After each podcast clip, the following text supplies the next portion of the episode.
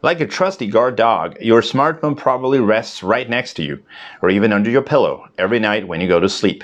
You're able to answer calls, texts, and emails at a moment's notice, even during the wee hours of the night.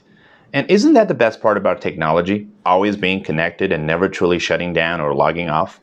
Not so fast.